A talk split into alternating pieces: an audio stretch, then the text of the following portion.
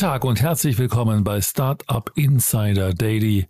Am Mikrofon ist Michael Daub und ich begrüße euch in unserer Mittagsausgabe.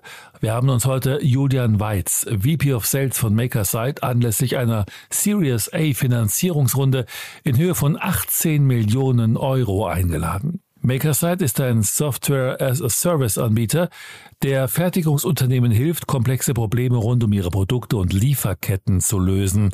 Dafür liefert das Startup künstliche Intelligenz, Daten und Apps. So können nachhaltige Produkt- und Lieferkettenentscheidungen getroffen und Fertigungsunternehmen bei der Lösung der Herausforderungen entlang der gesamten Wertschöpfungskette unterstützt werden. So viel zu unserem Gast heute. Gleich geht es los mit dem Interview. Startup Insider Daily. Interview. Sehr schön. Ja, ich freue mich sehr. Julian Weiz ist hier, VP Sales von Makerside. Hallo Julian. Hallo Jan, schön dich kennenzulernen. Ich freue mich, dass wir sprechen und Glückwunsch erstmal zu eurer Runde. Herzlichen Dank. Ja. Ein schöner Meilenstein. nee, äh, schöner Meilenstein muss man erzählen, auf dem Weg von wo nach wo denn?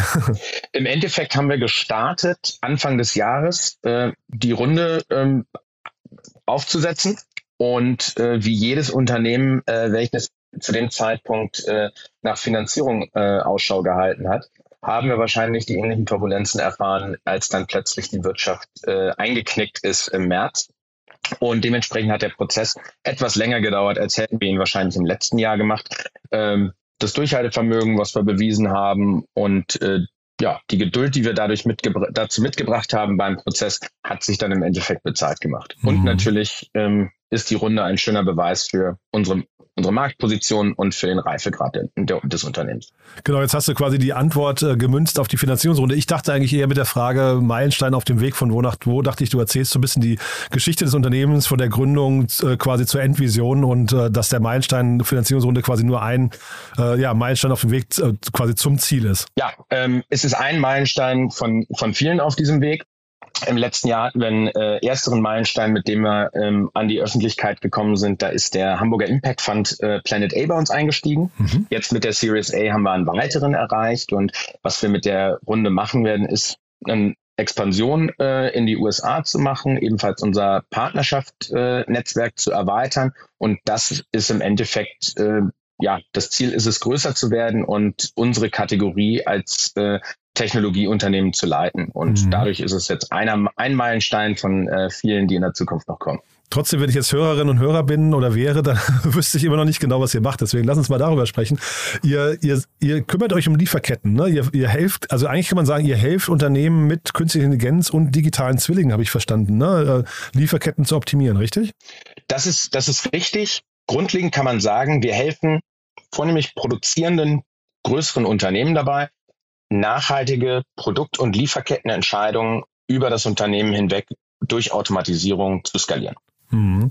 Und sag mal vielleicht erstmal, für wen ist denn das ein Problem? Also was, was bringt ihr da quasi mit zum Tisch, äh, was, was Unternehmen bis dato gefehlt hat?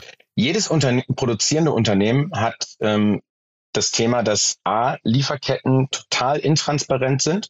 Das ist ein Problem, was daraus resultiert, dass einfach in der Vergangenheit die globale Wirtschaft extrem stark gewachsen ist. Ähm, es hat total gut funktioniert äh, überall auf der Welt, wo günstige Arbeitskräfte waren, wo Ressourcen vor Ort verfügbar waren, neue Lieferketten aufzumachen, neue Lieferantenbeziehungen einzugehen. Nur mit Problemen wie zum Beispiel der äh, Corona-Pandemie, als auch jetzt steigende Naturkatastrophen, als auch unschönerweise geopolitischen Konflikten, mhm. hat sich dieses, äh, hat sich das geändert. Jetzt sind Unternehmen plötzlich darauf angewiesen, ihre Lieferketten neu zu überdenken, mhm. näher zu verstehen, wer liefert eigentlich an meinen Lieferanten und wer liefert an den Lieferanten und woher kommen die Rohstoffe, die in Level 6 meiner Lieferkette sind eigentlich. Mhm. Und da gibt es verschiedenste Gründe, warum man als Unternehmen das herausfinden möchte. Das eine ist wirklich erstmal, ich möchte als Unternehmen, wenn ich ein Produkt bestelle, es auch erhalten, damit ich planbar produzieren kann. Mhm. Zusätzlich gibt es noch weitere Aspekte, nämlich jedes produzierende Unternehmen gerade wenn es ein größeres ist, hat eine Verantwortung, nachhaltiger zu werden. Die meisten von denen haben bereits Ziele verkündet, bis 2030 bestimmte Reduktionen der Lieferkettenemissionen in Form von CO2 zu erzielen.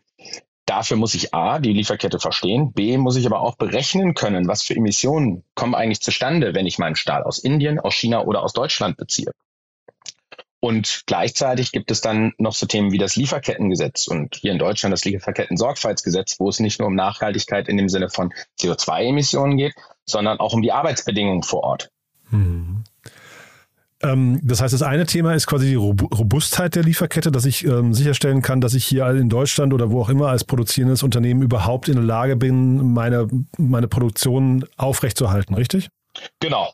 Ähm, ganz klassisches Beispiel, wenn ich als produzierendes Unternehmen eine Elektronikkomponente einkaufe, dann besteht diese aus verschiedensten Einzelteilen. Das kann je nach Komplexität hunderte oder tausende Einzelteile sein. Mhm ich muss verstehen, wenn irgendwo auf dieser Welt möglicherweise eine Naturkatastrophe passiert oder es irgendwelche Ereignisse gibt, die dafür sorgen, dass aus bestimmten Ländern man nicht mehr beziehen sollte oder beziehen kann, dann muss ich verstehen, bin ich direkt oder indirekt betroffen davon. Mhm.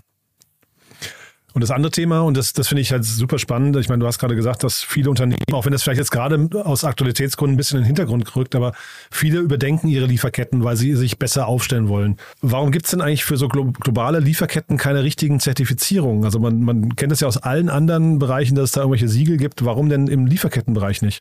Das ist etwas, was, was jetzt kommt, aber wie, wie das immer so schön ist, man fokussiert sich erst auf Themen, sobald Probleme entstehen. Mhm.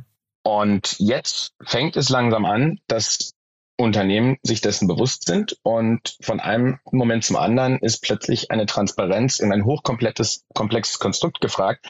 Und am Ende des Tages, bevor man irgendetwas zertifizieren kann, muss es auch überhaupt erstmal transparent dargestellt werden. Mhm. Und nicht jeder Lieferant in der Lieferkette ist aktuell bereits gewillt, jegliche Informationen offenzulegen viele unserer Kunden, wenn die auf ihre Lieferanten zugehen, dann bedarf das entweder starker Überzeugungsarbeit, dass dieser mehr Informationen herausrückt über seine Lieferkette mhm. oder aus bestimmten Gründen macht er es einfach noch nicht. Hm.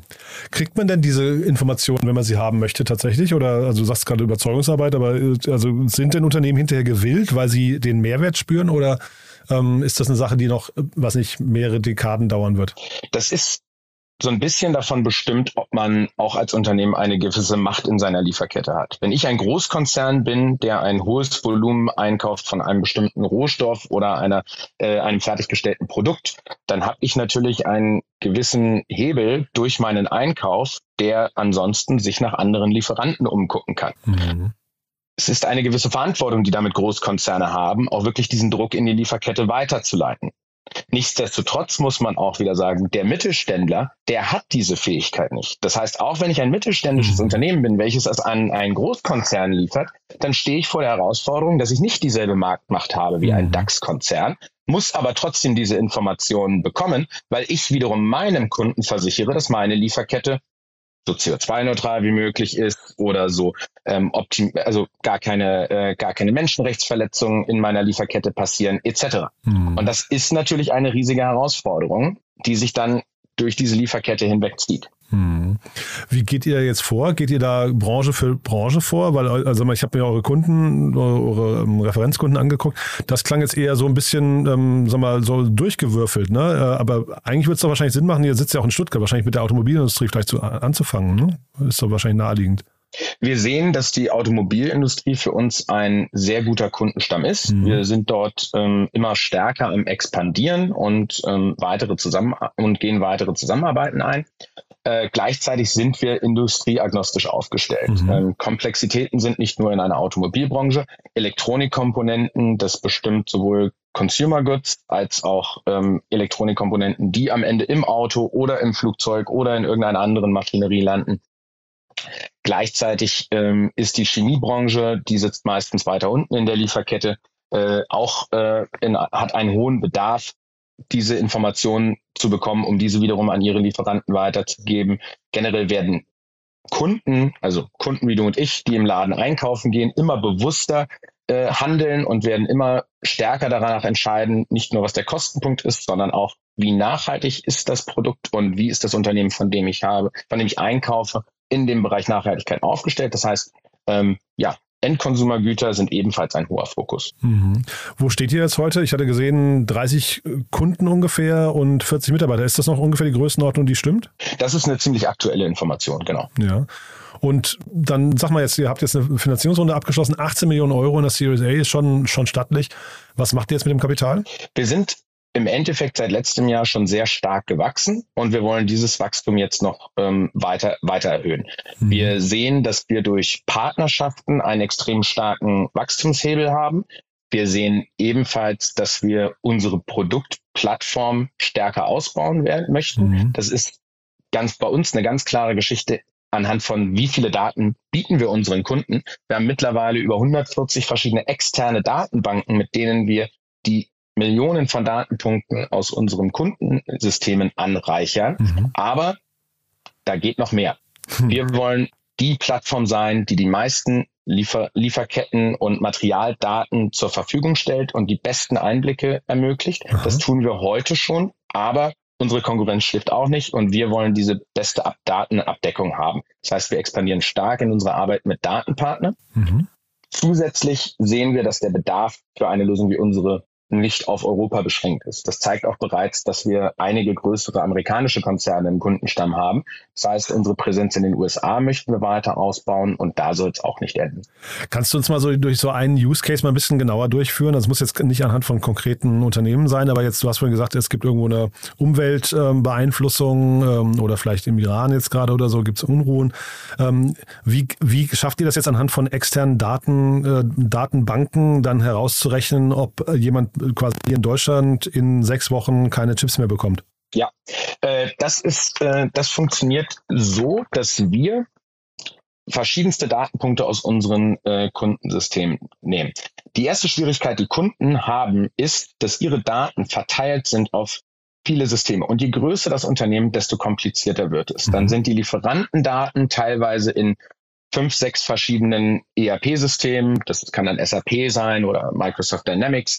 Äh, dann gibt es PLM-Systeme. Das sind die Systeme, dort arbeiten die Produktmanager, die Produktdesigner und dort sind sehr viele relevante Produktdaten hinterlegt. Dann gibt es noch Designlösungen, wie zum Beispiel Autodesk, ähm, wo dann die 3D-Modellierung gemacht wird und wo noch mehr granulare Daten drin stecken mhm. zu den jeweiligen Produkten, die ein Unternehmen produziert. Und dann gibt es viele weitere Datenpunkte, in dem Unternehmen, wie zum Beispiel in Compliance-Datenbanken, die man nicht logischerweise dann mit einer Lieferkettenanalyse oder einer Nachhaltigkeitsanalyse verknüpft, wo unsere Plattform aber relevante Informationen daraus ziehen kann. Das heißt, was wir in erster Linie schaffen, ist eine Datenlandschaft, die das Beste schon mal aus den Kundendaten macht. Mhm. Und dann gibt es eine AI, die über, die, die über 140 Datenbanken, an die wir angedockt sind, mappt gegenüber den Kundendaten und wir wissen nicht zwangsläufig, wie wird der Autositz gebaut, wie wird der, äh, wie wird äh, der Bordcomputer im Auto gebaut mhm. beispielsweise, bis wir die Materialliste von unseren Kunden haben und den Kontext, von wem sie dieses bekommen. Durch unsere Datenbanken wissen wir aber, woraus werden die meisten dieser fertiggestellten Zwischenprodukte gemacht. Und wenn der Lieferant für den Chip aus Taiwan kommt und oder der andere Lieferant aus Europa, dann wissen wir, wie unterschiedlich diese Lieferketten dann im Endeffekt aussehen. Mhm. Mega komplex, oder? Ähm, also ich stelle mir, ich versuche mir gerade vorzustellen, wie das auf verschiedene Branchen, du hast ja vorhin gesagt, ihr seid agnostisch unterwegs, ähm, wie das dann ähm, quasi Branche für Branche einsetzbar sein äh, kann. Äh, ist das Onboarding bei euch sehr aufwendig? Wahrscheinlich schon, ne? Es ist wie in jedem Unternehmen, welches ähm, an Großkonzerne verkauft, gibt es eine Implementierungsphase. Das ist bei Enterprise Software Standard. Mhm. Ähm, diese ist bei uns ja im, äh, im Marktumfeld, würde ich sagen, ähm, relativ im Durchschnitt. Es dauert so circa zweieinhalb bis dreieinhalb Monate, bis unsere Lösung über das Unternehmen hinweg im Einsatz mhm. ist. Mhm. Ähm, parallel läuft dazu ein Training der Endnutzer. Äh, die größte Komplexität, die wir am Anfang sehr gut mit unseren Kunden lösen, ist, dass wir helfen, diese Daten im Unternehmen aufzuspüren. Meistens ist es so, dass unsere Ansprechpartner nicht zwangsläufig immer wissen, wo und welche Daten sind. Mhm. Das heißt, wir helfen denen und begleiten diese bei diesem, äh, bei diesem Prozess. Und dann ist es ein Anlernen unserer, unserer künstlichen Intelligenz. Mhm. Und das hängt dann von der Menge der Daten ab, und der Menge der Systeme. Hm. Und dann ist das System einsatzbereit. Du hast ja gerade gesagt, ihr wachst über Partnerschaften. Du hast mir im Vorfeld auch gesagt, ihr habt eine Partnerschaft mit Autodesk gerade abgeschlossen, hast du auch gerade erwähnt. Was versprecht ihr euch von so einer Partnerschaft? Wir haben das Ziel, dass wir die führende Plattform sein möchten für nachhaltige Produkt- und Lieferkettenentscheidungen. Der Produktdesigner, der dafür verantwortlich ist, bessere Materialentscheidungen zu treffen, der arbeitet bereits heute mit PLM-Systemen und mit CAD-Systemen. Mhm. Also mhm. CAD-Systeme sind 3D-Simulationssysteme, in denen man in der Frühphase sein Produkt designt. Warum sollten wir diesen Produktdesigner dazu zwingen, wieder eine neue Plattform zu adaptieren? Mhm. Wir sehen, wir werden diese Entscheidung über die meisten Großkonzerne der Welt beeinflussen, wenn unsere Kalkulationen und die Intelligence, die wir liefern, dort reingebracht wird, wo der Endnutzer damit arbeitet. Mhm. Und wir sehen ganz klar, der Produktdesigner kann dann in einem 3D-Modell CO2-Daten zu jedem einzelnen Material einsehen, kann das mhm. Ganze im Kontext von Kosten betrachten. Normalerweise muss der Produktdesigner dafür zu zwei verschiedenen Abteilungen rennen und kriegt im Zweifel Wochen später erst eine Antwort. Dort kann er ganz klar anhand dieser Werte, ohne ein Experte sein, sein Produkt modellieren. Mhm. Das ist ja ein mega spannender, also strategisch spannender Punkt, ne? Weil also jetzt im, im, man kennt das im E-Commerce zum Beispiel, ist ja der Checkout für alle Payment Provider der Bereich, den sie so umgarnen und versuchen da irgendwie eine Schlacht zu, Schlacht zu gewinnen. Ist das jetzt hier bei den quasi bei den bei den äh, CAD-Anbietern, ist das quasi die Integration dann für Lieferdatenbanken? Das kommt drauf an. Ich denke, es wird ein großer Punkt sein, wer im CAD-Bereich in den nächsten Jahren die Führung, äh, Führung als Softwarelösung hat, der vor allen Dingen in Betracht zieht, wie sich verändert und der Prozess verändert und die Prioritäten sich verändern, Produkte zu bauen. Mhm. Es muss stärker darauf ausgelegt sein, was erwartet die Wirtschaft von morgen und CO2-Daten in Realtime zu vorhanden zu haben als Produktdesigner, muss eine Kernkomponente sein dafür. Mhm. Ja, spannend. Wie ist das denn eigentlich, wenn ich jetzt so, mir so, so ein produzierendes ähm, Unternehmen vorstelle, wenn jetzt die Lieferketten unterbrochen werden? Äh, da hast du wahrscheinlich, du, du bist ja äh, VP Sales, du hast ja wahrscheinlich ein paar Zahlen parat, ähm, was das kosten kann, wenn eine Lieferkette nicht funktioniert, oder? Ja, also wir haben den, ich, ich muss den, den Betrag kann ich mir, weiß ich nicht mehr ganz genau, ähm, wie hoch der war. Aber es gibt dazu relativ gute Recherchen. Dadurch, dass wir jetzt schon diverse Lieferkettenunterbrechungen äh, seit dem Anfang der Corona-Pandemie mhm. gesehen haben. Mhm. Und da war es im Durchschnitt auf größere Konzerne ungefähr knapp 200 Millionen beziffert. Der Schaden, der entsteht durch Lieferkettenunterbrechung mhm. pro Unternehmen. Mhm. Dann ist da natürlich ein Spektrum. Ein Großkonzern, der unter den äh, Top 100 Unternehmen im Land ist, ob das jetzt Europa, Deutschland oder USA ist, bei denen sind das wahrscheinlich Milliarden. Hm. Gerade wenn eine Fabrik leer steht bei einem großen Automobilhersteller, dann reden wir nicht von ein paar hundert Millionen. Hm. Gleichzeitig ist für ein äh, größeres Mittelstandsunternehmen bereits 30 Millionen eine beträchtliche Summe, die durch eine Lieferkettenunterbrechung entstehen kann. Hm. Und merkst du das jetzt gerade in den Kundengesprächen, dass, ähm, also so traurig jetzt das Umfeld ist, aber dass euch das ein bisschen sagen wir, in die Karten spielt, dass die äh, Offenheit der, der potenziellen Kunden größer wird und die Sales-Zyklen kürzer? Absolut. Das Interesse ist extrem hoch in unserem Bereich und uns spielt vor allen Dingen stark in die Karten, dass wir sehr divers aufgestellt sind. Wir sind eine Plattform, um Entscheidungen zu treffen und die sich verschiedenste Kriterien anguckt. Das heißt, wir sind nicht eine Plattform, wo man sagt, ich gehe zu Makerside hin, um mir das Risiko meiner Lieferkette äh, klarer zu machen mhm. oder Transparenz in die Lieferkette zu bringen und CO2. Ähm, wir machen alles in allem. Das heißt, ich kann wirklich einen Einkäufer mit einer Plattform wie Makersite ausstatten und er kann sich Lieferanten über verschiedene Kriterien analysieren und genauso kann das der Produktdesigner auf der Materialebene machen. Mhm. Außerhalb von Makersite gibt es dann wiederum Einzellösungen. Also es gibt mehrere Lösungen, die dabei helfen, dann CO2, CO2 zu bemessen. Ob so automatisiert wie bei uns ist in Frage zu stellen. Und dann gibt es wiederum andere Systeme, die sich auf Lieferketten spezialisieren. Dann gibt es Systeme, die sich nur auf das Thema Lieferkettengesetz spezialisieren, was auf alle zukommt. Das Interessante ist aber, die ganzen Unternehmen da draußen, die sind plötzlich von einem Moment zum anderen mit mehreren Kriterien überwältigt worden. Regulatorik ändert sich jährlich. Hm. Es kommen weitere Anforderungen aus der Lieferkette, also von den Kunden hinzu. Und die Welt bewegt sich gerade in einem Tempo, dass diese Lieferkettenunterbrechung einfach noch schneller und in höherer Frequenz entstehen. Mhm. äh, vielleicht nochmal ganz kurz zum Verständnis, Teil eurer, ähm, äh, eures Angebots ist quasi, ihr habt einmal die ganzen Lieferanten weltweit äh, irgendwie gescreent in, oder, oder vielmehr habt äh, durch die Kooperation mit den Datenbanken, aber könnt ihr auch Lieferzeiten bestimmen, also sowas wie Transportwege und solche Themen, ist das auch etwas, was ihr abdecken könnt? Lieferzeiten ist etwas, wo wir, wo wir ähm, ebenfalls Einschätzungen geben. Da sehe ich aber, dass da noch mehr Luft nach oben ist. Das kann zum Beispiel durch ähm, Logistik, Logistik, äh, Datenpartnerschaften kann das, kann das erhöht werden. Mhm. Aktuell geben wir auf Basis der Risikoparameter geben wir dann äh, Lieferzeiten an, die zu erwarten sind auf Basis der aktuellen Situation.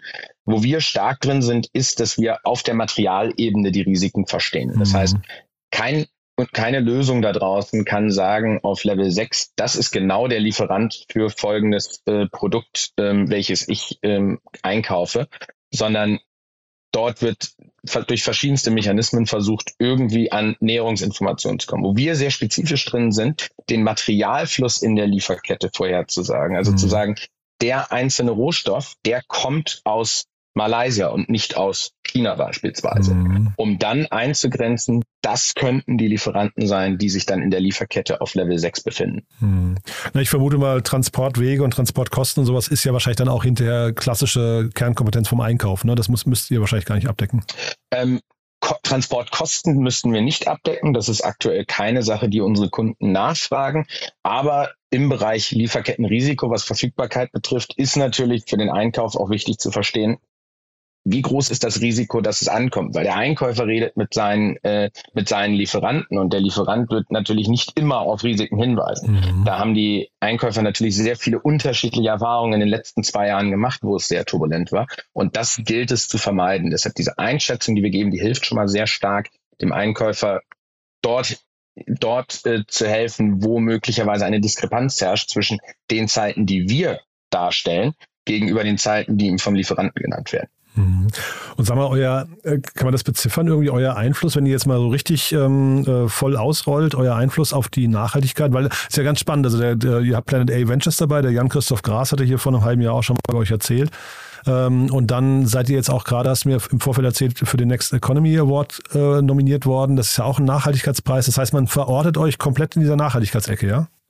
Wir sind absolut, ähm, sind wir ein Unternehmen, welches einen sehr großen Einfluss auf die Nachhaltigkeit von Großkonzernen hat. Mhm. Ähm, wir helfen, ein Reporting zu automatisieren, nämlich auf Produkt- und Lieferkettenebene, welches unglaublich kompliziert ist. Und was uns unterscheidet, ist, dass wir ein Reporting liefern, welches Entscheidungen befähigt. Das heißt, einen wirklich granularen Blick auf jede einzelne Komponente, jede einzelne Schraube und jedes Material, welches man einkauft. Und dort lieferantenspezifisch können wir dann kalkulieren, was sind die CO2-Emissionen, die sie zu der Lieferkette und dem Produkt dann beitragen. Was dann natürlich den Einkauf dazu befähigt, mhm. Nachhaltigkeit wirklich als starkes Kriterium bei der Lieferantenwahl einsetzen zu können und den Produktmanager und den Produktentwickler dazu befähigt, dieses direkt im Designprozess äh, anzuwenden und einzusetzen. Mega spannend. Also bin gespannt, wo da die Reise für euch hingeht. Konkreter nächster Schritt für euch. Ähm, sucht ihr eigentlich Mitarbeiter gerade? Habe ich noch gar nicht gefragt. Wir suchen über eigentlich alle Geschäftsbereiche gerade Mitarbeiter. Wir sind äh, mitarbeitertechnisch schon sehr stark gewachsen seit letztem Jahr, aber wie bereits erwähnt, mhm. beflügelt uns, beflügelt das äh, Investment jetzt natürlich weiter unser mhm. Wachstum und wir suchen über die Geschäftsbereiche Vertrieb, Marketing, äh, über den Implementierungsbereich hinweg bis hin natürlich zur Softwareentwicklung ähm, suchen wir Mitarbeiter und offene Stellen findet man natürlich auf unserer Webseite. Mhm. Aber ich mhm. denke, es gibt bei einem wachsenden Unternehmen mit immer neuen Anforderungen wie bei uns bestimmt auch den Raum, dass man sich mal proaktiv bei uns melden kann. Super. Julian, also wie gesagt, sehr, sehr spannend. Glückwunsch schon mal zu der Runde. Haben wir was Wichtiges vergessen für den Moment? Ich denke, mit der Partnerschaft zu Autodesk, dem, der Nominierung für den äh, Next Economy Award und unserer kürzlich äh, verkündeten Finanzierungsrunde sind die letzten Meilensteine genannt. und ich denke, man sollte Ausschau halten, äh, was sich dann in den nächsten Wochen und äh, Monaten bei uns bewegt. Denn äh, man wird sicherlich sehr viel mehr von uns hören. Sehr gut. Dann bleiben wir dran, Julian. Wenn es bei euch Neuigkeiten gibt, sag gerne Bescheid, dann machen wir ein Follow-up, ja? Super. Danke dir, Jan. Cool. War mir eine Freude. Mir auch. Danke. Bis dann. Ciao. Startup Insider Daily der tägliche Nachrichtenpodcast der deutschen Startup-Szene. Das war Julian Weiß, VP of Sales von MakerSite im Gespräch mit Jan Thomas. Anlass des Interviews war die Series A Finanzierungsrunde in Höhe von 18 Millionen Euro. Das war's fürs Erste mit Startup Insider Daily am Mittag. Vielleicht schaltet ihr später am Nachmittag ein. Dort stellen sich die Jungunternehmen Kipoada, Kuhuyu und Verbally anlässlich der Rubrik Junge Startups in einem Kurzporträt vor. Wenn nicht, hören wir uns hoffentlich morgen in der nächsten Ausgabe wieder. Am Mikrofon war Michael Daub. Ich verabschiede mich. Bis dahin.